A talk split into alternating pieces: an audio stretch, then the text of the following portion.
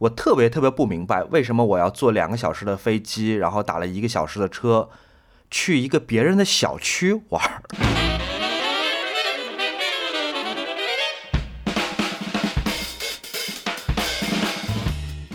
这就是一个秦皇岛的三里屯，像是建在加沙犹太人定居点里面的一个迪士尼乐园。阿那亚是北方的大理，你不觉得阿那亚很像一个正在建设中的大工地吗？这是一个楚门的世界。你在阿那亚当游客，你就有一种在 VR 当中体验中产版模拟人生的感觉。觉得阿那亚好难，好难被描述啊。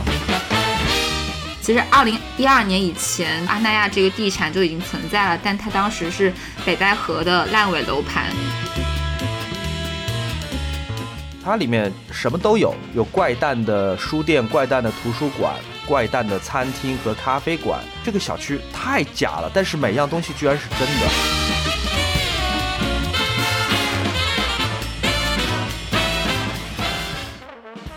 回到我们早前已经提过的一个概念，就是区隔阿那亚的人群是高度筛选过的。就是你要不就是在那里购置了房产，你要不就是花了非常高的这个酒店的价格去获得这样的一种准入，所以它预先性的就排除掉了很多我们所谓的这种生活中的烟火气。我惊呼一声，就居然在阿那亚，月亮都是爱马仕的。听众朋友们，大家好，欢迎收听不合时宜，我是主播王庆，今天跟我一起来主持的还有若涵。大家好，我是若涵。嗯，我们今天有一位嘉宾，呃，是这个微博上很活跃的一位博主啊，然后他也有一个自己的播客。那这位嘉宾啊，先先请他来自我介绍一下吧。这个是呃熊小莫，小熊，嗯，你好，我是熊小莫，我是隔壁播客《鱼的许愿》的主播之一，今天被王庆和若涵邀请来这边 录音，好害羞啊。哎，你你刚才说你是熊小莫的时候，就很有播音腔的感觉，嗯，就是你你你自己录播课的时候也是这样，会有一个播音腔的感觉吗？其实不会，因为我我们平时录播课，包括我自己录视频的时候，是完全垮掉的一种状态，而且我还挺享受让大家看到或者听到博主和主播的垮掉的这种状态。但是垮掉不是说特别的没有生气啊，只是有一点懒散。啊，但因为考虑到你们的开场特别特别的，相对我们播客来说特别的正经，所以我就觉得我不能一上来就表现出一个慵懒的状态，没准半个小时之后会。哦，那就太好了。嗯，其实呃，今天这期的这个组局也是有点偶然，因为我们其实在一个嗯非常垮掉的场合，然后之前偶遇了这个小熊，对，嗯，所以才会在这样的一个契机下，对，呃，有了今天这样的一期节目。那就对，简单介绍一下，就其实我们跟呃小熊在微博上也是互关了挺久了，然后因为经常就是会从他的这个。微博里面啊，看一下生活的一些趣事，然后吸取一点人生智慧，所以之前就一直还挺过 了过了，没有 没有，嗯，就之前其实一直还挺想，就是看有什么契机可以一起来录个东西，但是没想到就是呃，应该是上周吧，然后这个契机来的如此突然，对对对，完全没有意料到。就我们都去了那个阿那亚的海边蹦迪，然后就是在那个呃深夜午夜的这个沙滩上，然后大家都大家都喝大的时候，对对对，非常垮掉的时候。我来描述一下这个状况吧。来吧。以我还残存的一些记忆的话，是差不多一两点的时候。没有那么晚，应该我当时十点十一点吧？是吗？十二点。我我已经记不太清了。然后我们当时是在阿那亚，就是北戴河的一个。网红小区吧，能这么说吗？网红海滩小区，对，组织的一个电音音乐节上，我当时我的鞋已经不知道去哪儿了，然后在沙滩上滚来滚去，缓慢的朝卖水卖吃的和厕所的那个方向在蠕动，在蠕动的过程中，我听到有人喊说：“哎，徐小沫。”然后我看到两个女孩非常清醒，非常没有任何就是饮用酒精饮料的迹象，异常的就是美丽和。端庄的坐在边上，以一种异样的神情看着我。你把我们形容的好傻叉，感觉。没有，我觉得当时就相比我当时的我，你们要清醒了很多。对。所以我就非常努力的从地上把自己支棱起来。我说：“你好，你好，这因为从来没见过嘛，我都没认出来两两位。然后啊，原来是这个若涵和那个王庆，说你好你好，我们那个也来这儿玩了。我我已经不记得我当时在说什么了，我可能嗯就稍微先打打个招呼，然后讲一讲听了你们上一期的播客吧，有吗？然后又合了影，然后合影第二天早上在我醒过来之后收到了，是一个非常 狰狞，只有我啊。三个人当中，我比较青面獠牙的这么一个状态，呃，我会希望说手机永远没有被发明的那种照片。这我已经从里面挑了一张你表情最正常的发给你。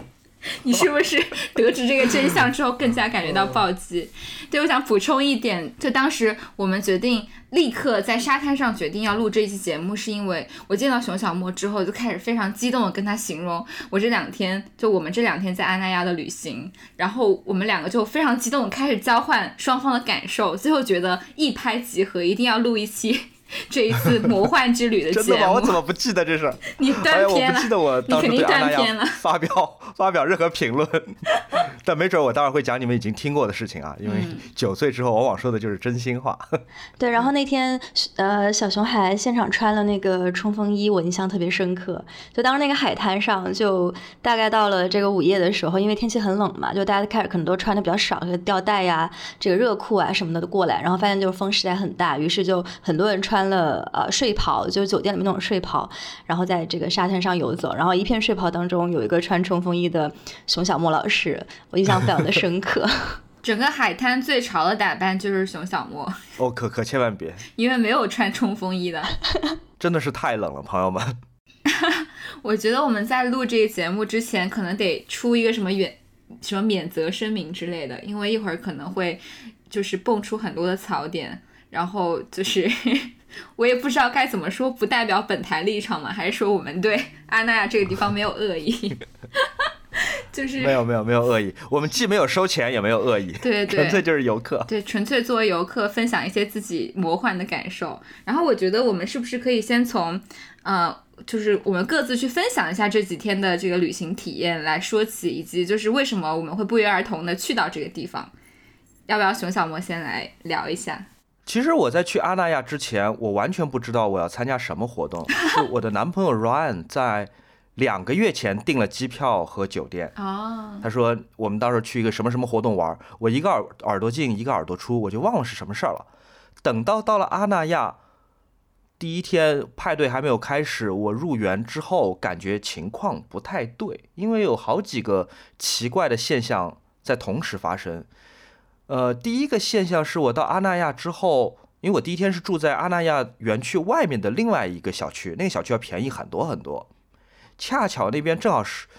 恰巧那边是一个手机厂商在举行发布会，所以招待了很多引号媒体老师下引号，对。然后我一路上就看到了好多那个手机品牌的广告，好多他们搭建的那种商业活动的标志，而且一路上不停的被。数码博主老师们给叫下来打招呼、合影什么的，我就觉得这件事情，第一，我必须承认，就是让我虚荣心很爆棚，就觉得哇，我熊小莫何德何能，好多人认识我这种感觉。另外一个感觉就是，呃，这真的是一个我值得花钱和花时间来玩的一个活动吗？就不就是一个没被邀请参加手机发布会的人自己来蹭发布会这种感觉？但第二天整个情形就不对了，呃。我包括我们在午夜相遇的那一幕，可见就是整个情势发生了如何巨大的转变。嗯，你要先你要先讲到这儿吗？我来补充一些细节。我先讲到这儿。对，你们来补充。嗯，就是非常有趣的是，一会儿庆也可以分享一下，因为我觉得。庆的感受可可能跟你差不多，就是他完全不知道他要去一个什么样的地方，然后被我拉了过去，因为就是庆刚回回北京的这段时间，一开始住我家嘛，然后我们当时就想说，哎，找个周末可以去北京周边玩一下，然后因为他回国也还没有去，可能除了回老家，也还没有进行过一些短途旅行，然后阿那亚是我之前就是。我觉得你们应该都有类似的感受吧，就是每每到一个周末或者是一个假期，就一定会在朋友圈刷屏刷到这个地方。然后当时我是知道，在就是招待，因为是北京的一个还蛮不错的，就是地下地下音乐的蹦迪场所，所以啊，当时招待在这个海边就是做这个电音节的时候，我自己就还挺想去的，因为我平时在北京也会去招待，所以就因为这个契机，我就说那我们做周末走一趟吧，因为确实也挺近的。然后最精彩的就是。我们也住在了园区外面，因为园区外面真的很便宜，就比里面要便宜不少，便宜太多。对对对，那个要稍微提醒一下听众，稍微提醒一下听众，就是住在园区外面，这是一个非常重要的细节，大家一定要记住。就后面会逐渐展开围绕这个细节。嗯，好，若涵你接着说。对，但是我当时呢订元素外面这个房的时候，首先是我在那个网站上看图，我觉得其实挺不错的。然后第二个是我查了一下，它离那个什么海边也好，或者说我们要去参加电影节也好，直线距离也就一公里。然后我想说，虽然它是这个阿那亚园区外面对吧，但是人家也很近，而且性价比这么高，就是感觉有正常这个经济思维的人，就 当然要选这个酒店了。所以我当我们当时就住在园区外面。然后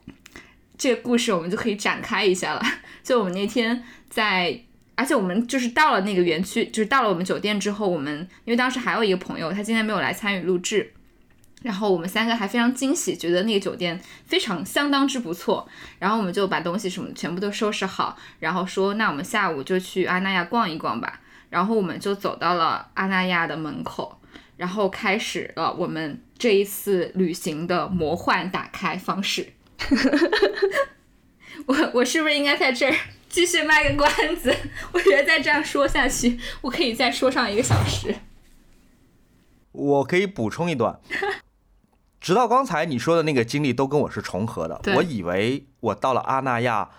那是一个没有米老鼠和唐老鸭的迪士尼乐园。这就是一个大家可以随便进去逛，在海边随便转一转，然后在完全没有人的孤独图书馆和完全没有游客的海边礼堂自拍的这么一个地方。后来我发现熊小莫，你的算盘完完全全打错了。第一，我特别特别不明白为什么我要坐两个小时的飞机，然后打了一个小时的车，去一个别人的小区玩。阿那亚朋友们。朋友们，笑死！正在听播客的各位，如果你如果你没有明白什么是阿那亚的话，它是一个美丽的住宅小区，它是一个小区。对，而且有一些小区外卖可以进，快递可以进，但阿那亚的管理特别的棒，非常的棒，非常有秩序。我如无论如何都溜不进去，我就问门口的保安：“那你有什么办法能放放我进去吗？”我就想进去，因为。阿那亚周围实在是没有吃的东西，我那天中午快饿死了。我在点评查到有一个披萨店就在这里面，但是门口门口保安放放不了我进去。保安说：“这样吧，你去那边买一张沙丘美术馆的门票，一百一十块钱你就能进去。然后你随便你去不去美术馆。”那我就遵命了嘛，买了张票进去吃了那个披萨。By the way，那个披萨非常非常难吃。然后去了沙丘美术馆逛了一圈。还是发现里面就一百一十块钱，还包含了一张电影票，在阿那亚影院。那天下午我是完全一个人逛的，在一个清醒的状态啊，因为音乐节还没有开始。我那天的两个游览都是较为失望的。第一个是沙丘美术馆，呃，美术馆很好，美术馆当时的那个展览也非常的好，其中一共展了十五件作品嘛，有两件是我朋友的作品。呃，我还我不能说这展览不好，但是美术馆里面当时充满了大妈大爷团。他们应该没有被邀请参加晚上的招待蹦迪会，但是白天的时候他们是倾巢出动的。大爷大妈逛美术馆，不是所有的人都特别的 behave。嗯，我发现我朋友的作品几乎被他们拆开来端详，然后又按照他们的想法重新组合了回去，而一边的保安是完全无动于衷。哦，啊，我看完了这个展览之后，几乎是在商场一样的展览当中挤了出来之后，又去了电影院。电影院实在是没没没东西看嘛，那我手上有张票，我就看了《速度与激情九》。我的天，那是个什么片子呀？呃，anyway，我们今天讨论的不是《速度与激情九》，但是我只是想，我第一天的旅行完全是跟第二天的蹦迪和前一天的数码发布会又是不一样的一个感觉，这是一个极大的日夜转换的魔幻地方。嗯，我我我先那个补充一个背景啊，我觉得就是在若涵进入这个讲述我们怎么进入园区的这个故事之前，就是可能不一定所有的听众朋友们都去过阿那亚，或者说了解阿那亚是一个什么样的情况。那就简单非常简单的一个背景，就是阿那亚它其实是这个秦皇岛的一块这个海岸，然后大家可能对秦皇岛另一块海岸比较熟，叫做北戴河。那阿那亚呢，它其实在北戴河再往南南边一点儿，然后它其实火也就就是最近这几年吧，这个可能由于一些类似于像孤独图书馆，还有这个房地产的一些项目。啊、变成了一个可能现在北京的中产非常趋之若鹜的一个地方。然后，嗯、刚才我们提到的，就是说要进入园区的这些东西，呃，它其实是就是把那个海边的那一块给圈起来了。所以它虽然这个海这个社区里面它什么都有，但它的社区外面其实非常孤立的。所以就是如果你要从阿那亚呃那个园区出来，然后你要去到比如说附近的一些县，或者像啊、南戴河、北戴河、呃秦皇岛这些，就是更有呃真正有人在生活的地方，其实是很远的，所以就才会出现说刚才这个啊、熊小莫说的那种，就是你在园区外面其实什么都没有，它其实就是一个大荒地，就大工地的这样的一个感觉。刚刚熊小莫说那个，你后来因为进不去嘛，因为其实我们本质上是住在同样一个酒店，在第一天的时候，所以我们遇到同样的情况，就是在园区门口会接受保安的灵魂三问，就是你预约了吗？有房卡吗？是业主吗？然后当时我们应该去的时间比较晚，所以其实里面的那些什么孤独图书馆啊、沙丘美术馆，我们都预约不上了。然后对方就说你们明天再来吧。当时我们当然非常心不甘情不愿，所以我们在回去的路上就有很多看上去很像阿那亚本地人，就是我的意思就是说住在秦皇岛上的本地人在问我们说，房东，不是房东，不是是房东，黄牛黄牛，黄牛，对，黄牛在问我们说，呃，你们要不要进去？我可以带你们进去。然后当时我就在想说，我们当时就一开始我们去的路上就有很多黄黄牛在拦我们说，你们是不是要进去啊？你们进不去的，没有票。然后当时我们还就是想保有一个就是知识青年的理性。啊、希望通过正规的渠道进去，所以我们 就一直在拒绝黄牛。我们说我们有预约，我们有票，然后非常有底气的往阿那亚的社区门口走。结果走到走到门口，果然被拦住了，我们就往回走，然后还被黄牛拦下来 PUA 说：“你们还说你们有票，你看进不去吧？要不要我带你们进去？”然后这个时候，我们只能低下我们高贵的头颅说：“对我们没有票，我们要怎么进去？”然后那个女人就说：“每个人五十，我带你们进去。”然后我就，我们当时还互相交换了一下眼神，说五十还挺便宜的，这杯这这波不亏。因为你想，你买那个沙丘美术馆的票，不是还用了一百多嘛？然后他居然只收我们每个人五十，我当时居然还有一点点感动，觉得他没有趁机宰我们一笔。然后我们就顺着那个大哥的方向跟着他一起往前走。但是当时我一直是觉得他们可能是就跟阿那亚内部的工作人员就打通了某种关系，所以他们可能以什么工作人员的方式开着车带我们进去。然后那个大哥还特别实诚，就他加了我微信之后说，你把我用完之后就可以把我删了。然后我说。我第一次碰到 这么实诚的人，就我还没有享受你的服务，你就开始提醒我应该把你删了。然后他又非常急切的催促我赶紧转一百五给他，因为我们当时有三个人。然后我就说，那我们不能看到你的车再给你转钱吗？他说不行不行，赶紧转钱。然后当我就说时迟那时快，我把钱转给他之后，大哥带我们来到了一个围墙前面，然后围墙前面坐就是站着四个跟他长相气质非常类似的大哥，然后他们搭了一个梯子在围墙上，然后跟我们说：“你们现在翻过去。”当时我们我们就从这里开始，我们的阿那亚魔幻之旅就徐徐打开了，就从我们开始翻梯子开始。当时我们三个都震惊了，你知道吗？就是。原来一百五十块钱是让我们去翻梯子进去，然后那大哥还特别紧张，就说你们不要出声，小声一点，不要被业主听到了。然后开始在我们爬梯子的时候 PUA 我们，让我们赶紧翻过去。然后我们就就通过这样不正当的方式进入了这个社区。而且他那个梯子他只搭了一面，就是只有我们过进去的这一面是有梯子的。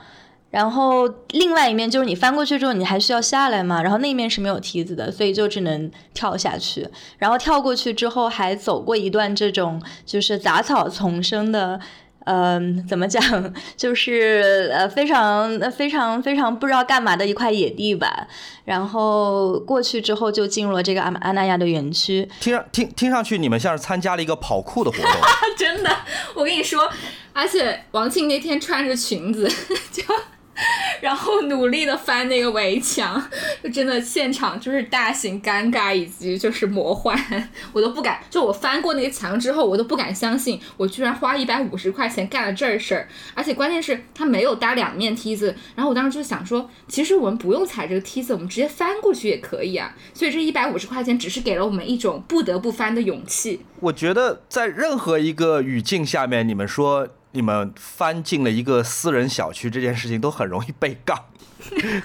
是。是的，是的，是的，嗯，对，这里也还有一个这种细节吧，就是说，刚才若涵提到说，我们在进门的时候，那个保安会问我们嘛，就是说，你你要进入这个园区，它其实是一个这个私人拥有的一块这个这个园区，它并不是一个这种公共的场合，所以就是你能进去的这个方式，要不就是你在里面啊入住了一间园区里面的酒店，然后要不就是你在阿那亚有这个房产，就是也是近年来就北京中产比较啊喜欢做。的一个事情就是在阿那亚可能买一个二套房或者度假房，然后这样你就会有一张叫做业主卡的东西，然后再有就是可能就是像这个呃徐小沫这样就是啊预约了就是园内的一些文化项目他们的门票，然后这个门票可以给你一个呃相当于说进入这个园区的一个通行证吧？对，二十四小时有效，是吧？哦哦，那对还那其实我们当时进去的时候，他跟他们跟我们说你们要提前七天预约。我们当时就懵了，我们在这只待两天，就 七天完全无法，嗯。然后这个故事就是刚才若涵讲这个故事，其实还有一个非常精彩的结尾。就若涵要不要再讲一下？就是第二天我们翻他的朋友圈，这个大叔的朋友圈，我们发现了什么？就我非常叛逆，因为他让我把他删了嘛，所以我就没有删掉他。然后那天。就是他收了我们钱之后，晚上我愤愤不平的打开了他朋友圈，发现他居然在电音现场蹦迪，就是拍下就。我觉得这个大哥相当之，就是相当之朋克。白天在门口摆着梯子招客，晚上在电音线上蹦迪。我当时很想在朋友圈留言说：“请问这位大哥，您是翻通过翻自己的梯子进来蹦迪的吗？您知道此刻如果你在门口招来顾客的话，应该还有很多人想进来，这样你会错失很多赚钱的机会哦。”但是我忍住了，没有留言。所以你们俩是第一天进到园区就已经是。这个招待电音活动的开幕了是吧？对，就是那天第一天是我们周五周五的晚上，嗯。哦，那不像我，对，因为因为我比你们早到嘛，所以我经历的第一天全都是数码博主，第二天全是大妈大爷，第三天全都是热辣青年少男少女，这么一个奇怪都不能叫过度了，应该就是顺便。哎，对，所以你后来是第一天住在这个园外，然后第二天就是搬到了园子里面，是吧？是的，没错。所以有没有一种就是升级为上等人的感觉？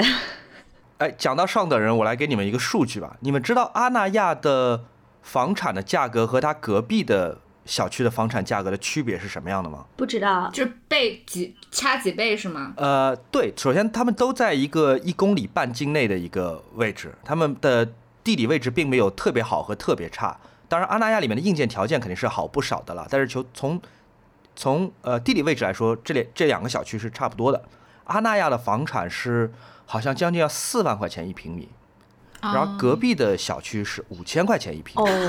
差了八倍，朋友们，八倍，只差了几千米的距离是吗？按按理说他们直线距离其实非常的短，没错。我我觉得刚刚的故事其实就有一个关键词，就是 巨大的区隔。就是自从那个阿那亚的围墙围住的，就是一种巨大的区隔，有生活方式的区隔以及房价的区隔。对，我觉得完全它是一个享乐的堡垒，它里面什么都有。有一些看起来很怪诞的，我们待会儿应该会说到，有怪诞的书店、怪诞的图书馆、怪诞的餐厅和咖啡馆，然后怪诞的戏院和各种文化活动。但是呢，它又是由非常尽职的、礼貌的，同时一点也不松懈的保安完全看护起来。对，像是建在加沙犹太人定居点里面的一个一个迪士尼乐园，就这种感觉。北京人的卖家是，对。然后我第一天进到这个小区的时候，我相信你们有同感，就觉得这个小区太假了，但是每样东西居然是真的。我们经常看到过这些新开盘的楼盘，里面有煞有介事，有一些什么烘焙坊，有一些餐厅，有一些呃。蛋糕店，但其实都是假的，只有招牌没有营业，对吧？嗯，看上去不错的按摩店，看上去不错的理发店，其实都是售楼处装的样子，但里面没有人在营业，更没有人在消费。但阿那亚的奇幻之处就在于，所有的这些店都是在营业的，都是有东西在卖，有服务在提供的，而且他们的设计非常非常的好，没有一家店有任何一个拉垮的招牌，或者说有使用的不当的字体排布。或者说是很粗糙或者世俗的配色，没有，每一样细节都是完美的，完美到让你觉得这太假了。但是你开始付钱买东西的时候，你发现你所有的服务都可以买得到，嗯，而且像这样一个庞大的小区，最合理、最通常的做法是招商，对不对？就是星巴克要进来开咖啡馆，星巴克开，而不是小区开。如果要有一个超市，也应该是零售的经营方来开，不是小区开。小区也不应该自己经营一个理发店，小区也不应该自己经营一个面包店。但是阿那亚里面所有的这些服务，小到一个越南粉，大到酒店，全都是这个小区自己经营的。哦，太太太夸张了。所以我去之前已经有很很多人在提醒我说，啊，这是一个楚门的世界。我当时还不能够理解是什么意思，就是它确实是一个虚虚假感很强的一个地方，但是。每一个功能又是真实在起作用的，而在小区之外，你别说吃一碗便宜的面了，在小区之外，几乎什么吃的喝的都买不到，所有的物资提供和服务都在这个小区里面。嗯，对对，其实我特别，我对于你刚才提到的这种就是。嗯，他的这种反差也也有很深的一个感受，就是他的这种审美，包括他这个呃生活方式、服务，它的标准化的程度，其实是跟一线城市呃无无缝衔接的。就是你在里面可以找到你在北京、上海想要去找的那些。比如说各种国家的这个美食，然后有呃很多这个品牌的店，然后你可以有非常高标准的，比如说一些亲子的项目，啊，但是另一个方面，嗯，它的这种呃就是。不真实感又是非常强烈的。就刚才你提到说这个园区外面的一些这个设置，我觉得安娜给我的一个感觉就是它的这个园区外面的县城感是非常强的。就是你进到这个城，你进到这个社区里面的时候，你会感觉到你是在一个这种啊，可能北京京郊的一个。这种游乐园或乌托邦，呃，但是你一旦出到这个园区外面，你就其实就是县城，然后甚至都还不是说县城中心，而是县城的城郊，然后你需要就是坐很远的这个车，然后才能去到稍微有一点人气的地方。包括像有一天晚上，我们我们呃在去的第一天晚上，我们后来那个呃。尝试去蹦迪未遂，呃，没有被允许进入这个蹦迪的现场。我们于是后来就决定啊，那我们今天晚上还是要去干点什么。于是我们就去找了一间这个在附近的一个呃这个小镇的 按摩按摩店。对对对，然后去吃了那边很有名的烧烤。我们当天晚上驱车二十公里才找到这家按摩店。可见是有多么的偏僻。我前一天晚上正好约了那个手机品牌的一个客户，还有我一个媒体同行，我们打了一个车，大概七八点吧，然后去了隔壁一个小镇。隔壁一个小镇不是指佛罗伦萨小镇那种小镇，就是乡镇的那种小镇。去吃了一个饭，然后我们真的彻底高估了，呃，北戴河地区阿那亚周边的交通运力，而且。最近其实还算是旺季，对不对？是我们吃完饭吃的太晚了，太大意了。我们吃到了十一点，然后准备开始打车回阿那亚那个方向。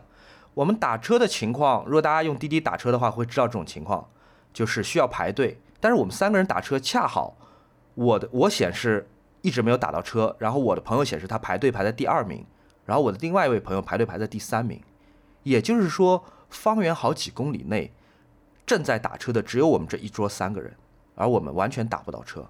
最后我们不得不求助餐厅的老板。餐厅的老板说：“好，那我开车送你们回去。”这是他当时原话的语气，为什么呢？因为他已经喝的两眼通红，他要开车送我们回去，我们又对，但是我们又哆嗦，又没有别的选择，然后这个大哥就一满身酒气。坐到了前面，发动了汽车。我们三个没有一个人敢坐副驾，挤在一块儿，像是一窝刚出生的小猫。每个人都把安全带，每个人都把安全带绑得死死的，好香，特别特别惶恐。一路上不敢玩手机，然后时刻把手放在胸口，准备做迫降时候的那种 brace 的动作。但有惊无险，我们在这辆这个如果被警察拦下来一定会完蛋的车里面，还是安全的开到了阿拉阿那亚的门口。没有一辆出租车路上。我们那天更绝，对吧？我们吃完那个，我们被我们就是定义为阿那亚片区最孤独烧烤店的家烧烤店叫啥来着？啊，我居然忘记它的名字。锦州烧烤。对对对。锦州烧烤一定要强烈给大家安利，这是一个完全不收广广告费，但是我们此次秦皇岛之旅就是印象最深刻的一家店。就我们按完摩出来已经是凌晨快一点钟了，然后整条县城没有一个店开门，但是锦州烧烤亮着它白白的小灯，然后进去店面里面发现它营业到凌晨四点钟，然后就觉得这家店好努力，因为我们进去吃的时候。整个店只有我们一桌客人，但他们也没有关店，而且真的非常好吃。好，这个吃完之后，差不多凌晨两点钟了，我们也打不到车，就是在滴滴上叫了半小时打不到。这个时候呢，我们看到有一辆出租运着一桌那个，就是载着两个乘客，然后那个司机就是就跟那两个乘客商量说，我们能不能挤一下，跟他们，因为是同一个方向的，但因为 就座位实在不够，然后。我们就跟那个司机商量说，你一会儿送完他们再来接我。我们后来那个司机果然在十分钟之后回来接我们了，我们真的非常非常感动。因为如果那天晚上不是这个司机的话，我们可能真的回不去，因为我们离酒店二十公里嘛。但最好笑的就是，就阿那亚阿阿那亚这个片区之外的那些司机，就真的都很很热情，打引号的热情。我们我们用另外一个形容词形容这些司机的特。特征是非常喜欢掌控游客的人生，就 比如说那天晚上我们坐那个车回到酒店，已经凌晨三点了，然后我们三个人都困得要死，当时就想迅速的奔回酒店房间，然后睡觉。然后这个时候司机悠悠的说了一句说。凌晨三点了，不是应该去看日出吗？我们之后的两天在阿那亚这个外面的县城打车，然后每一个司机都会在我们上车，只得知我们的目的地之后跟我们说，这个时候还去这儿干嘛？应该去哪哪哪？就你需要非常强烈的定力，才能够按照你原本的计划去到你应该去的目的地。基本上在县城旅游是这样的一个风格。对，然后，然后我其实。想补充一下，你们刚刚说的那个，就是阿那亚外面是一个很县城的感觉。因为我当天我们在那儿旅行的时候，我就录了一些音嘛，然后回来听那些录音的时候，我发现就是 Apple 的那个 Notes 上标注的这个地点是昌黎县，但是我们如果在那个朋友圈发朋友圈发微博，它定位的是一个非常高端的名字嘛，阿那亚黄金海岸社区。然后阿那亚这个名字其实。也是后来那个地产商自己取的一个非常符合中产喜好的一个名字，它是一个梵语，然后意思是僻静而远离尘嚣的静谧之地，太高端了。对阿那亚那个里面的那些呃建筑也好，或者是餐厅也好，刚刚熊小莫其实有提到嘛，就是都非常的精致。我觉得它很像北，就是北京精致生活的一个移植，就是你会在那边看到很多熟悉的元素，比如说单向街书店，比如说 DDC Live House，比如说什么 Kitchen。西餐厅之类的，完全你是在北京的这些三里屯也好，国贸也好，是可以吃到的。然后他们集中的出现在了阿那亚，然后庆那天就感慨说，这就是一个小的秦皇岛的三里屯。我觉得跟三里屯还是有点区别。我来讲讲我的感受，看看你们是不是认同。嗯，呃，三里屯即便它有很多很高端，或者说是客单消费挺高的一些餐厅、书店，或者说是所谓生活方式场所。但三里屯无论如何，它还是会给人一种城市的烟火气和市井感。嗯，就你还是会看到偷偷摸摸沿着墙根在撒尿的小孩儿，然后有满满地扔的旧的用过的口罩，然后有一些地上满地滚的空的星巴克的塑料杯子，你还是会觉得这个地方是有人的痕迹，有有有生活的痕迹。我不能说这是美的，只能说是一种市井气吧。阿那亚的奇幻和就让人费解的地方是在于，它所有的无论是设计细节，还是在那边发现的所有的人的痕迹，都是规范的、秩序的和准确的。我是一个对设计和秩序还挺敏感的人，但我在阿那亚，我清楚的发现，如果一个地方所有的东西都是对的，所有东西都是准确的话，它显得极其极其的，嗯，海市蜃楼。嗯，对，它它还不只是假，你摸了每个东西都真的，就包包括卷宗书店它里面的装饰，它用的那些材料，你摸全都不是贴面，全都是真的，包括所有的房子，海边的那些。住宅，他们的草地喷水的装置，然后他们长出来的绿油油、非常漂亮的均匀的草，全都是真的。它没有一样东西是假的，它没有假的草皮，它没有假的路标，它没有假的沙子和海水，海水也是蓝的。我天哪，我我从来没有想过说华北居然是有蓝色的海，然后加在一起就让我觉得这个地方怎么回事？是是魔法变出来的吗？就是我会希望。一辈子生活在这儿吗？第一天也许是的，到第三天的时候，我就觉得，啊，我想去一个街上有人乱扔垃圾的地方住，我想回到我熟悉的上海或者北京，可能这里还。还真的让人觉得压力挺大的，我不知道你们有没有同样的感觉。嗯嗯，我想补充一点，就是刚才你提到，就是说这个就是三里屯跟这个阿那亚的一个区别。那回到我们早前已经提过的一个概念，就是区隔。就三里屯，它虽然是有这么一小块区域，在北京是属于相对来说只有一一部分的人才会去的地方，但它是开放的，就不会存在说你去三里屯喝个酒，你还需要一个门卡。但是阿那亚的这个人群是高度筛选过的。就是你要不就是在那里购置了房产，你要不就是呃花了非常高的这个酒店的价格去获得这样的一种准入，所以它预先性的就排除掉了很多嗯这种我们所谓的这种生活中的烟火气。那比如说像我想象啊秦皇岛或者北戴河当地的这些居民这些大妈，呃他们可能就。住在几公里之外的地方，那可能从来没有进到阿那亚，就是他的这个目标受众，呃，是且只是生活在北京的人，生活在上海的人，他的这个目标是为了给这群人提供一个，呃，哪怕是人造出来的，但是能让他们愉快的度过一个周末的乌托邦，所以那种人造感是特别强烈的。然后这个其实也让我想起我。之前在欧洲的一段经历，我那天在阿那亚的时候，当时跟若涵也分享过，就是呃，欧洲有个地方叫做呃达沃斯，然后它是这个瑞士的一个雪山中的一个小镇，然后那个地方最开始呃，在过去几百年里面都是一个欧洲人他们比较喜欢去的这种滑雪的一个圣地，但最近两年就是比较有名，是因为有一个叫做世界经济论坛的会，每年都会在那里开，然后能够吸引到全球各地的这种呃政要、商界领袖、呃知识界的领袖。所以，嗯，它逐渐的就失去了它早年的那种就是滑雪小镇的一个功能。但当时世界经济论坛选址在那里也不是一个意外，就是它选在那里，就是因为这个地方它在雪山之中，然后它能够天然的把。呃，这里面开会的人跟周围的人就是区隔开来，而且它那种区隔是方方面面的。我是去年就是疫情之前，当时去那边就是做过一次啊报道。呃，它夸张到什么程度？就是你提前啊，比如你提前两个月想在那里去订一个住宿，啊，那边的价格就是你基本上作为一个记者是不可能承担得起的。嗯，它的酒店可能会在嗯提前半年就已经被各种这种呃世界上可能最权贵的这些阶层给给订满。呃，那如果你不住小镇上呢，也有一些选择，你可以住在比如说这种。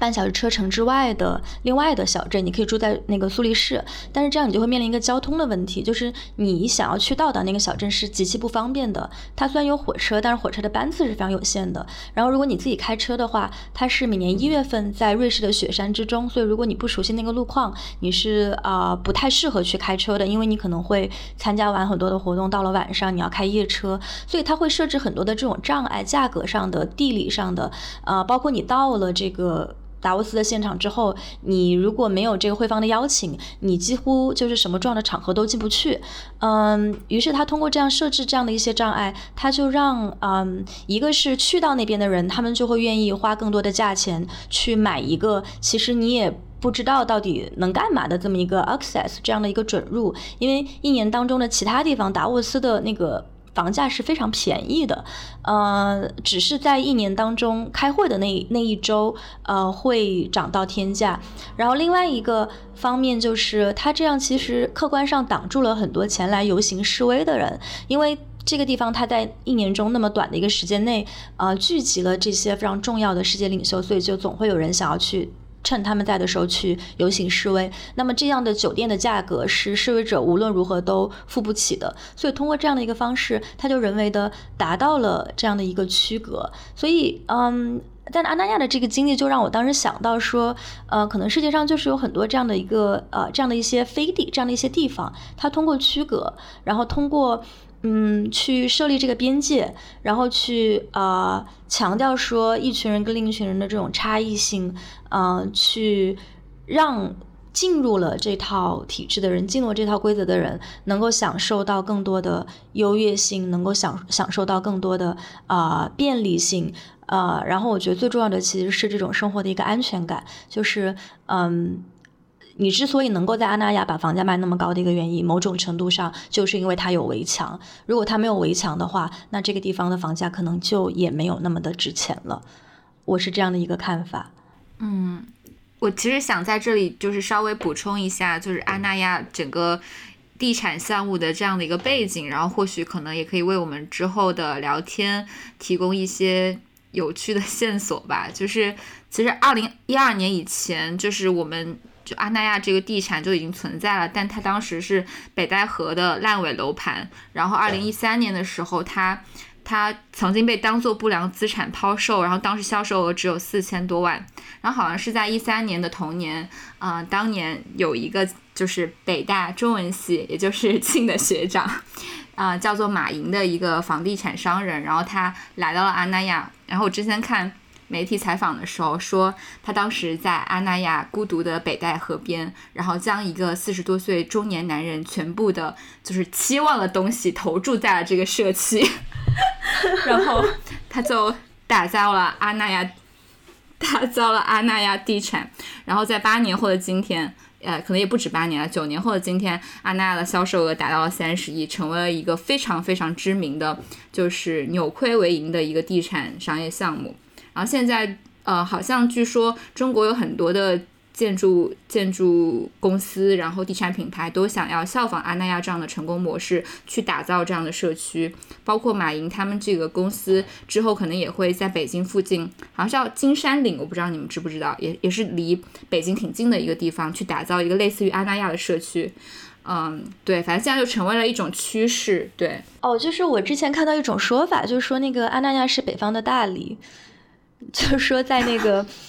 北京的附近，嗯，就是北京作为一个一线城市嘛，它跟像上海啊、广州啊这样的城市相比，它的附近其实没有就是这种又有海滩，然后。环境又比较好，比较适合一个这种，比如说一口呃，这个三口之家、四口之家去度一个周末的这样的一个地方。所以阿那亚就被投射了这样的一个想象，就是它既有很很好的这种自然的环境，然后又有一个啊相对成功的这么一个文化意象，就孤独图书馆这样的一些故事讲出来之后，它就会变成中产阶级去嗯看待自身的一个呃符号，就具有这种象征意义的一个资产，所以。嗯，就你想象，比如说北京的中产，他想要去阿那亚过一个周末的话，他其实并不需要退出当代的生活，他完全可以就周末去，周五晚上去，然后周一再回来，他不需要说我真的去大理，然后住个几个月甚至几年，就阿那亚给他们提供了这样的一种可进可退的一种啊方式。我先讲讲北方大理这个，我还是觉得这个描述肯定是有很大很大的问题，因为大理多少它，即便它现在已经被过度开发，是吧？然后东西可能比以前贵很多，它还是有一些嬉皮士的气质，或者说对于普通游客，嗯，不抱有任何呃高消费的期望，也不属于任何一种亚文化圈层的普通游客，他还是能看到很多熟悉的东西，比方说连锁咖啡店、连锁汉堡店，然后有一些骗游客的什么炸土豆串儿，或者说。诸如此类的东西，夜生活也极其的丰富，但是阿那亚它的热闹和萧疏是同时存在的，即便是在旺季的夏天。我不知道你们晚上有没有饿，在阿那亚，晚上阿那亚是买不着任何吃的东西，几乎。嗯，你你要进到一个小的超市，你想买一个火柴，买一杯买瓶水，买包方便面都是没有的，你都得事先做好准备和打算。可能这是我我们到今天讲到的一个最接近的描述了北方的大理，但其实跟大理还是特别特别的不一样。我觉得阿那亚好难，好难被描述啊！而且如果没有这个电音音乐节的时候，我在想这个地方晚上会是什么样？嗯，可能应该是特别安静的。不如我们来说说我们晚上经历的事儿吧。我们可以先话锋一转，说到就是阿那亚那天招待的这个电音节，我们感受到的一些这个亚文化的这样的一个体验，包括阿那亚其实就是一个嗯电音节、戏剧节、电影节会轮番的在这个地方呃上演的一个，就是它基基本上每一周都有活动，这可能也是就是一个吸引人的地方吧。就你你在阿那亚当游客，你就有一种在 VR 当中体验中产版模拟人生的感觉。所有的建筑是真的，食物是真的，体验也是真的。但是你走出那个社区，你就觉得刚刚我在经历什么？是的，对，说说到那天晚上的这个经历，就是我们当时在现场有一些还比较有趣的观察，比如说会发现哦，那现场这个大家喝嗨了之后，都是男生跟男生抱在一起，然后女生跟女生抱在一起，就是觉得好像在是不是在这个 L LGBT 群体里面有一个特殊的吸引力。呃，第一，我觉得就是 LGBT 参与到这些昂贵的呃生活方式、社交群体活动当中，是一个较高比例的一个事情，对吧？因为 LGBT 群体，我我说的是城市 LGBT 群体啊，他们往往有更高的呃可支配的预算，然后他们有更多的可支配的呃生活，因为他们没有一个稳定的家庭关系吧，对吧？没有小孩儿。然后第三呢，就是他这个消消费和展示和虚荣的这个愿望也要比很多人要强一些，所以往往这一类活动，无论是不是在海边，无论是不是在阿那亚，LGBT 的出现的频率应该会更高一些。当然，LGBT 也没有完完全全拥有阿那亚这个三天的电音节，但确实我不少朋友在那边现身了，嗯。我觉得在阿那亚的那几天，如果是陌生人的话，我还挺难分辨这个人他是不是给或不是，因为我觉得好多穿着时髦、面容可人的小男孩儿，呃，在那个文化气氛下还挺难辨认出来的。啊，有趣，是不是？就你说到穿着时髦这个事情，那时候那天我晚上我们在阿那亚就喝酒嘛，然后就看旁边有一个男生，然后他就感觉好像喝的挺醉的样子，然后我就瞟了一眼，然后惊呆了，我说他就是再醉也不能脱裤子吧？因为他的那个就是远看过去，他的那个裤子就是处在一个脱下来的状态，然后。只有这个内裤在。我的天，你们说的不是我吧？啊，不，不是你，不是你。当时，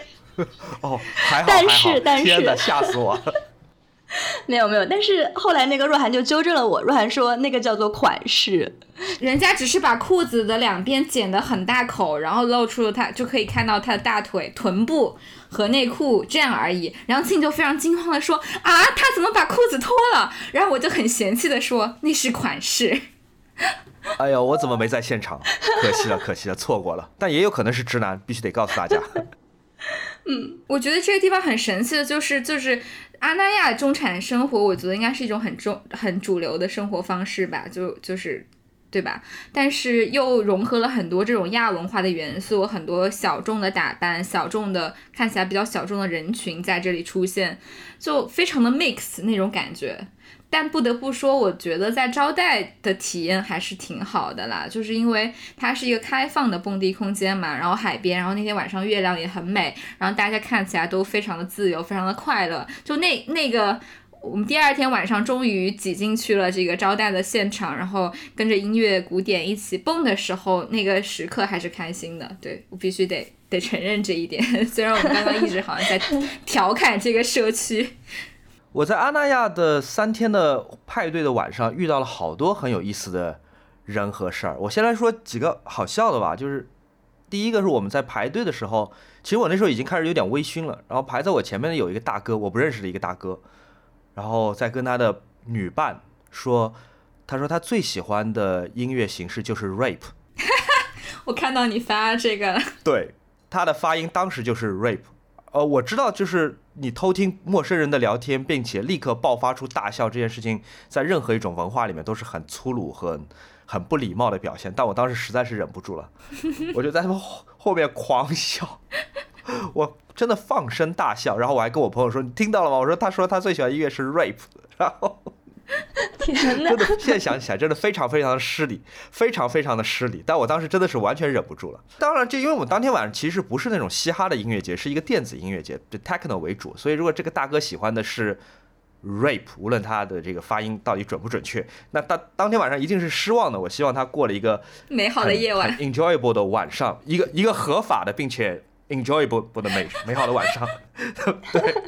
然后我就开始喝醉了，然后我在我在沙滩上遇到了一个比我还要醉的一个女孩，不是你们俩当中一个啊，一个比我还要醉的一个女孩，然后那那女孩是倒在沙滩上，我把她扶了起来，对，你看这个时候我的礼貌又回来了，对吧？我把她扶了起来，我问她有没有丢东西，因为当天晚上大家都丢了很多东西，然后这个女孩就跟我就聊了几句，她说她是公路商店的，不拉不拉，我说哦，我听说过公路商店，就是嗯。不是好感度满分，但是就我知道公路商店，然后他还提出来加微信，我说好，然后他的微信的名字叫公路商店。怎么会有一个人对他在公路商店上班，但是他的微信的名字也叫公路商店？太好笑了吧？就就好像对，如果我跟大家聊天，就大家加我微信，发现我的微信的名字叫自媒体，好奇怪。对，然后。他把他的电子烟，他强行把他的电子烟送给了我。那是我对，那是我，那是我当天晚上免费得到的第三根电子烟。对我捡到了两副墨镜，我得到了三个免费的电子烟，然后我还捡到了一个手机，一个 Chanel 的口红，一包椰丝面包。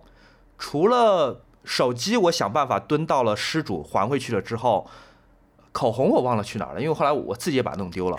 面包被我吃掉了，电子烟被我的朋友们瓜分了，嗯，好像也没什么收获。但总的来说，我觉得在那边蹲点还是挺容易捡到东西的。那天晚上我的朋友过，我的朋友里面就就有两个人丢了手机，现在可能还埋在沙子里。这故事告诉我们，第二天早上去阿那亚蹦迪结束后的沙滩上捡东西，应该可能会发财。对，这真的是 很多东西可以捡，是不是？而且你捡到这些东西，真的非常阿那亚用户群像，就很中产。如果在听我们节目的朋友，你有任何一位你的熟人或者你自己在阿那亚丢了一副 Gentle Monster 黑色的墨镜，请私信我描述一下它的形状，我确认后会还给你，好吗？私信我。救命啊！你们呢？那天晚上有找到什么奇怪的快乐吗？奇怪的快乐。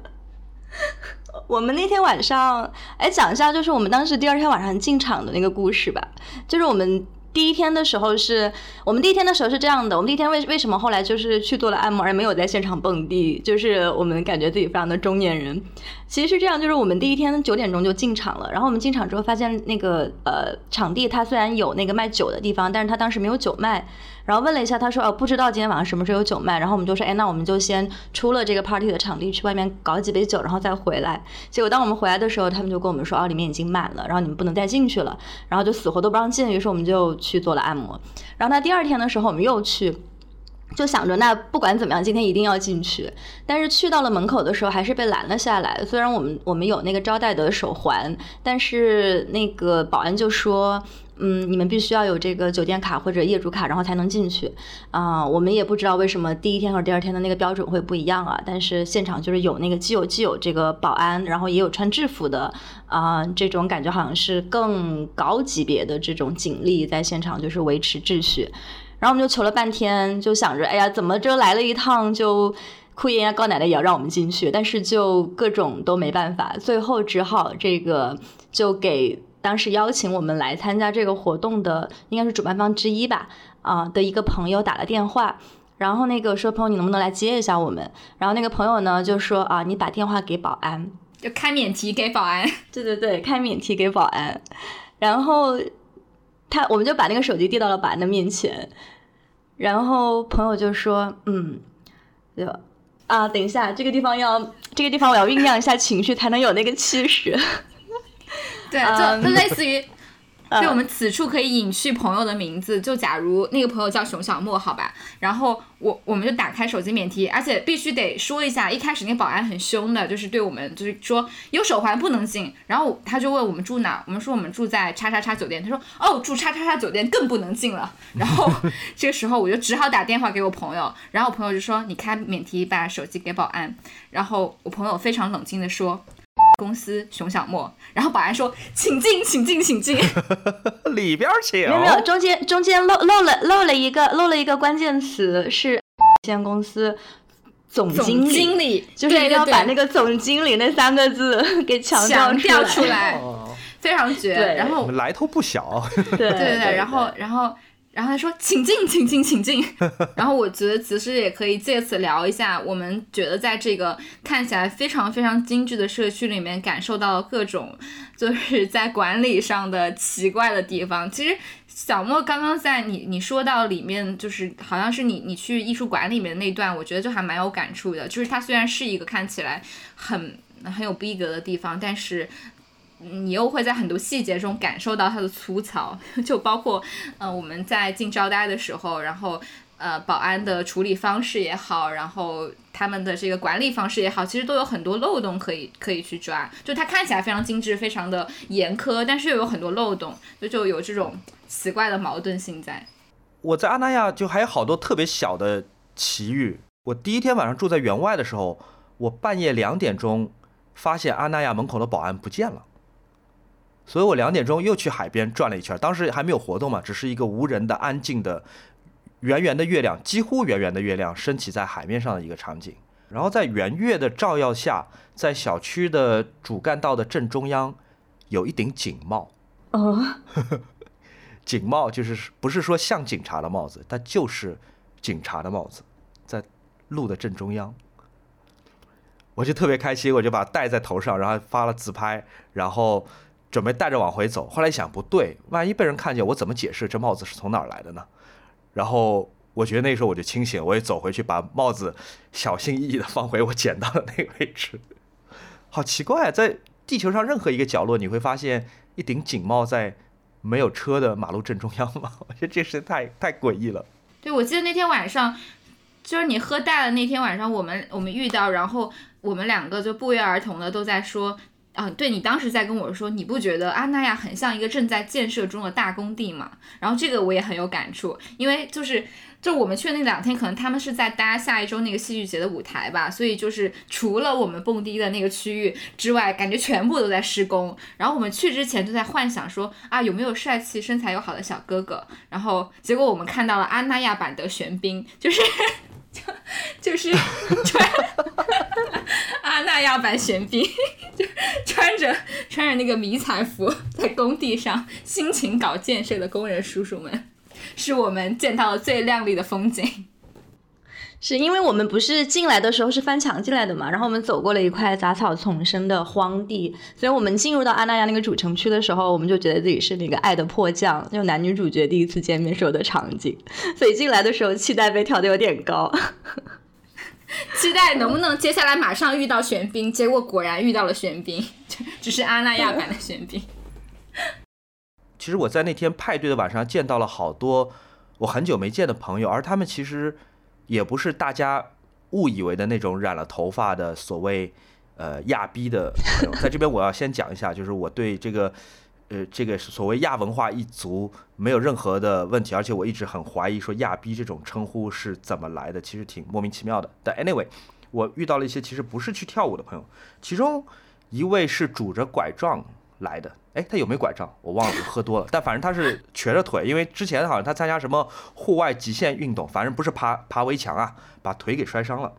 他是。我原来的一个一起拍照的朋友，后来他现在在阿那亚做他们的公众号。阿那亚的公众号还是特别好的，关于摄影文化的，叫阿那亚孤图。这边不是广告，但是我给给他推广一下。因为他在阿那亚负责接待很多驻留的艺术家，所以他很有他有很多的机会看到阿那亚没有人的时候，然后他就告诉我一个很奇幻的一个场面，这个是让我对阿那亚产生了一另外一个层次的一个想象。因为阿那亚是在北方的海岸边嘛，所以它它一年当中有三四个月是极端极端冷的。然后他描述了这么一个场景，他看到在户外几乎站不住的这种寒冷当中，我们上周看见的蓝色的海面会结冰，然后冰块和冰块会在华北的寒风当中互相碰撞，然后发出奇怪的声音。然后这个时候的海岸上面是一个人都没有的，我就觉得哇，好壮丽！即便我没有肉眼看见，我就觉得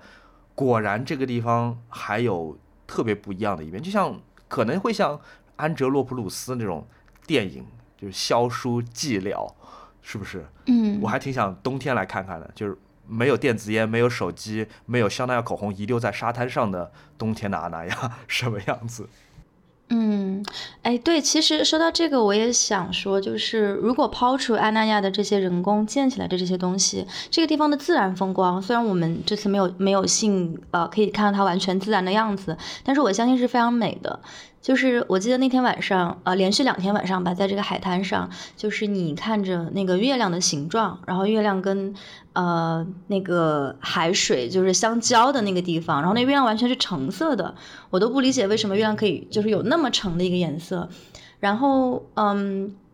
然后那个海滩的那个呃。海滩的那个质量也是，就是呃，可以可以想象，如果要是是没有没有这样一个区隔的话，它应该会成为就是许多人民群众喜闻乐见的呃这样一个休闲的场地。但是我又听说另外一些事儿，但是这个不一定不一定是呃准确的啊，就是说其实按理来说，如果就是它是这样一块。被认为是湿地的地方的话，你在海边是不能去建，就是这么近的地方去建一个图书馆或者建一个礼堂的。嗯，就是你出于要保护湿地的一个目的，就它必须离这个海岸线要是有一点，就是是有一点距离的才可以去建。但是可能正好它的这个礼堂和图书馆的这个。特殊之处吧，就在于说它可能打破了之前这种呃自然跟建筑之间的一些一些界限，所以也就成为了一个非常独一无二的一个存在。因为可能中国没有别的这个海岸线，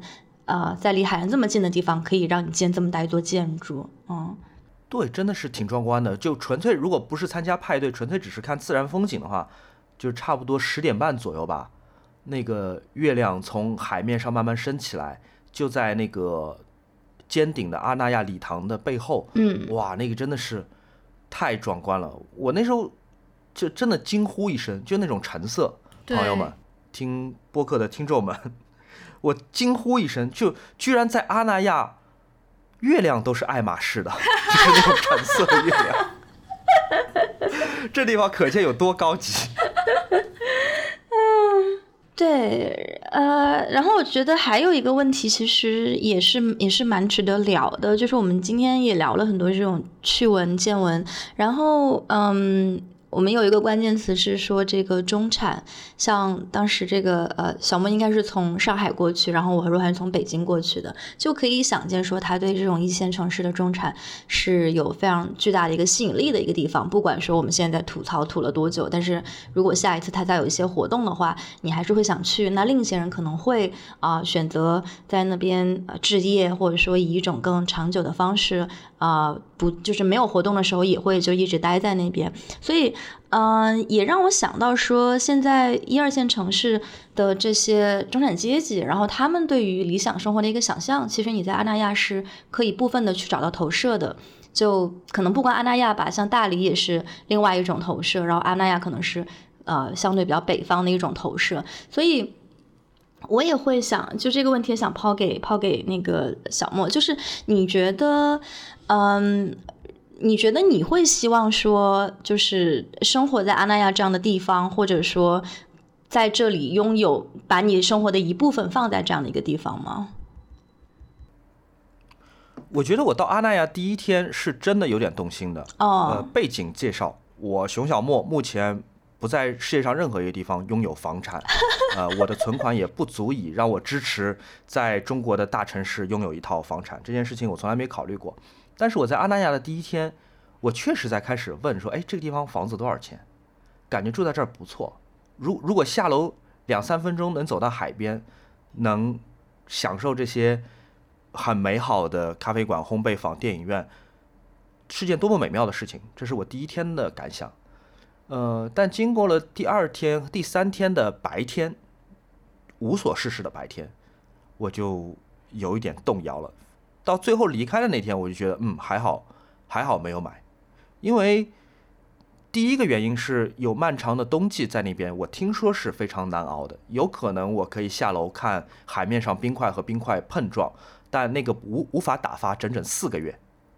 第二是那边的消费实在是太高了，对，我不知道阿那亚的餐厅是以什么样的资本来给他们的一碗意面索价一百二十八块钱，一百二十八块钱的意面，我我们不以北不以华北的物价来衡量吧，我们觉得放在中国任何一个地方，这个都是已经很昂贵的一个地方了。然后所有我熟悉的。生活便利，比方说快递能不能送到我住的小区来？我能不能点到外卖？我能不能打个车出去，在小区之外的别的地方找到任何我熟悉的娱乐？我的朋友们会不会经常来这儿玩？或者他们能不能骗过保安能进来？这都是问题。这件事情我就呃完全动摇了。嗯。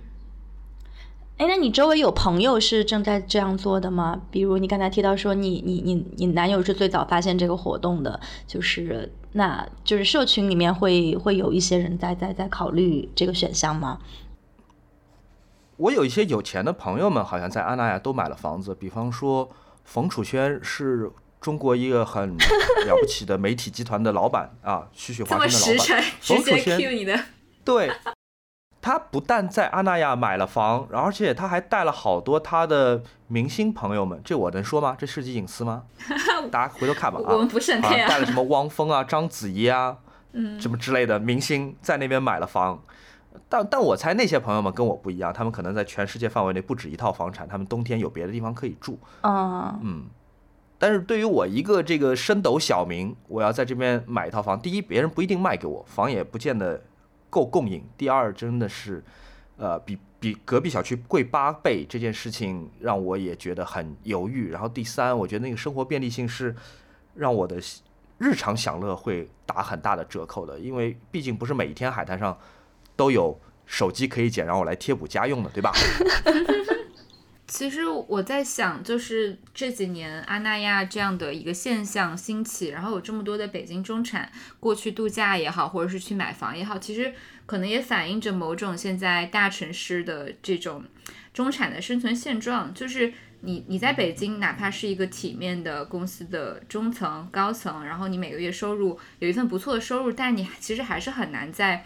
比如说北京的三里屯买买得起一套房，或者是在北京的这个。嗯，不管是交通还是文化活动都非常便利的地方买一套房，那最终，呃，北京中产的归宿可能是去到五六环之外的燕郊，或者是丰台，或者是通州去，呃，高端小区置业，对吧？但是其实还是离这个城市生活有了很大的距离，而且就住在北京，我不知道上海具体是怎么样，但是你住在北京的话。你你每天的通勤时间也好，你去任何一个地方的这个路上的耗时也好，都是都是非常长的。就是我们都说，你要是跟一个朋友约在哪个地方，只要十公里，那真的是很近的一个距离。所以我觉得阿那亚就满足了这个人群的一种想象，就是你你下个楼你就能到海滩边，然后你再走两步你就能参加各种文化活动，可以去到呃最。最好的整个华北地区非常火热的打卡网红景点，然后有非常热门的音乐会在你家门口举办，但你可以在此刻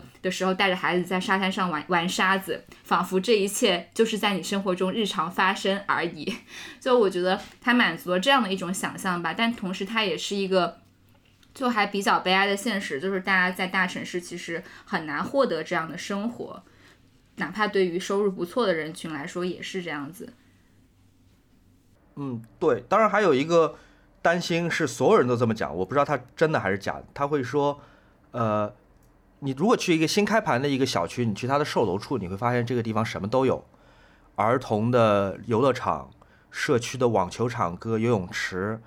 呃，美好的新鲜的超市什么都有，但一旦当房子全部卖完之后，这个售楼处许诺的很多设施都会降格或者消失。那阿那亚现在的状况有可能就像是一个更大的一个大一百倍的一个售楼处。呃，所有的这些呃选剧选的非常好的戏剧节、音乐节或者是其他的文化活动，可能都是像售楼处的标配一样，是一种。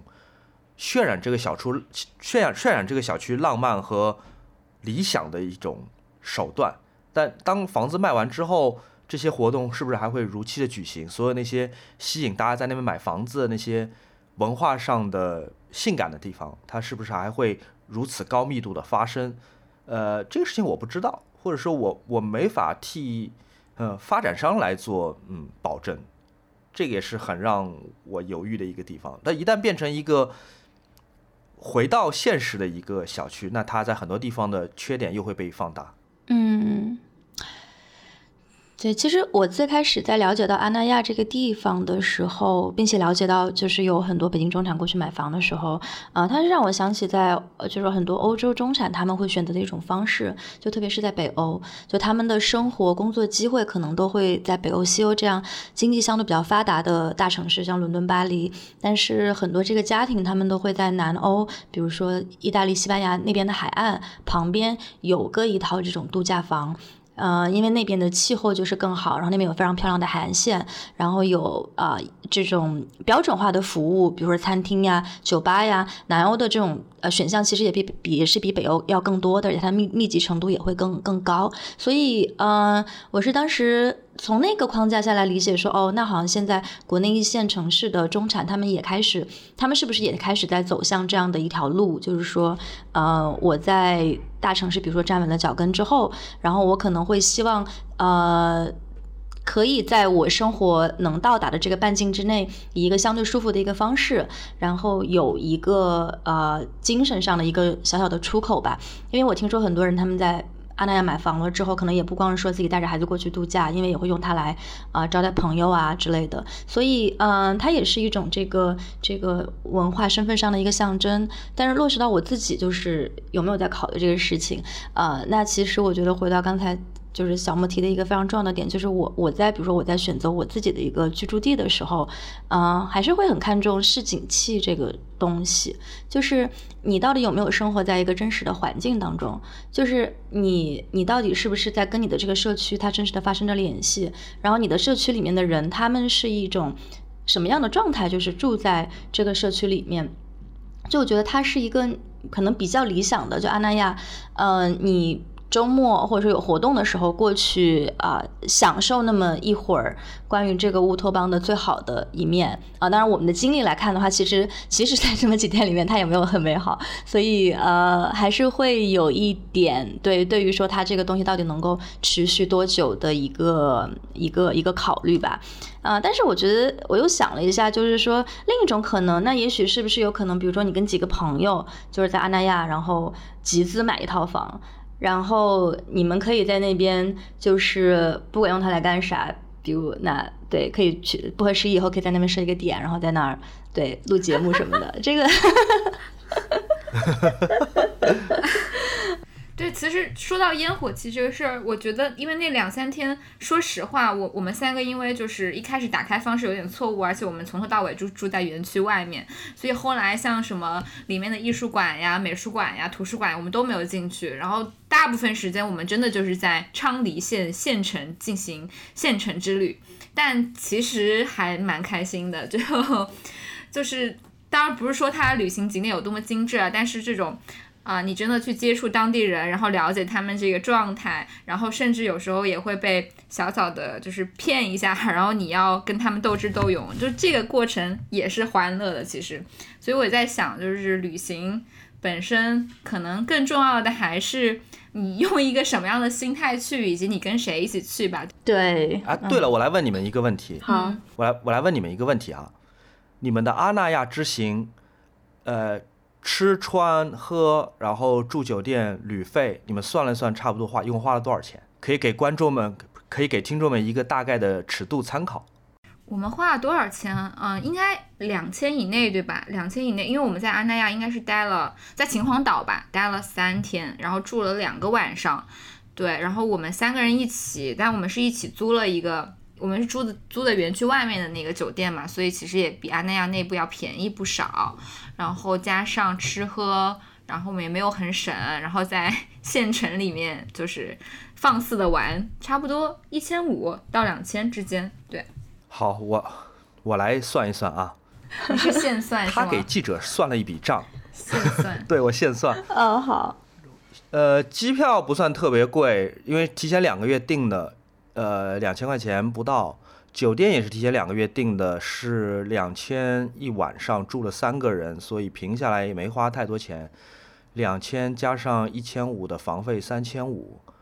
然后吃饭是笔特别大的开销，每一顿饭包括当中的咖啡、甜点、电影票、电影院里面的爆米花。呃，买的甜甜圈，晚上的酒券哦，酒券花特别多，特别多钱。对，酒券应该花了有，对我觉得人均差不多花了四五千。我我和 Ryan 两个人啊，Ryan 光酒券他就买了两千块，你可见那边的酒有多贵。那酒是好的，就是即便是现场售卖的沙滩上的鸡尾酒，但是是好的，但是真的太贵太贵了。对，而且 Ryan 在花这些钱的时候又是特别特别的不心疼，但是我哎。又赚到了，我因为我那天晚上我跟 Ryan 在分别的不同的位置一起一呃，我们我们那天晚上我跟 Ryan 是在不同的位置跳，我们没有在一块儿跳。我是在沙滩上满场窜，然后我看到有一个老外，他非常费力的拿他高价买的那堆酒券在数吧，像饭票一样在数，在换酒。然后我在边上就是，我也不知道为什么我要搭讪，我说，Oh, it's so complicated。然后。那老外说：“对啊，是啊，没错。”然后他就给我买了三个 shots，一句话，It's so complicated。每一个单词换了一个 shot，我白喝了三个 shot。我估计在阿那亚现场应该那三个 shots 要卖一百块钱。然后我就觉得得了甜头，我就一直守在那儿。然后又有一个老外来买酒，我跟他说：“哦，It's so complicated。”对，那个人就没理我，也没给我买酒。可见密码只能用一次。对，你们一般怎么结尾啊？我们就是我们一般都不会说再见，就是在一某一个很无厘头的那个话之后，就是加渐入音乐，就这样结尾。偶尔也会说个再见了，就看看我们心情。对，哎，这听上去有点像那种电视里新闻台主播一边在收拾稿子，但是一边已经字幕盖在上面。对 对对。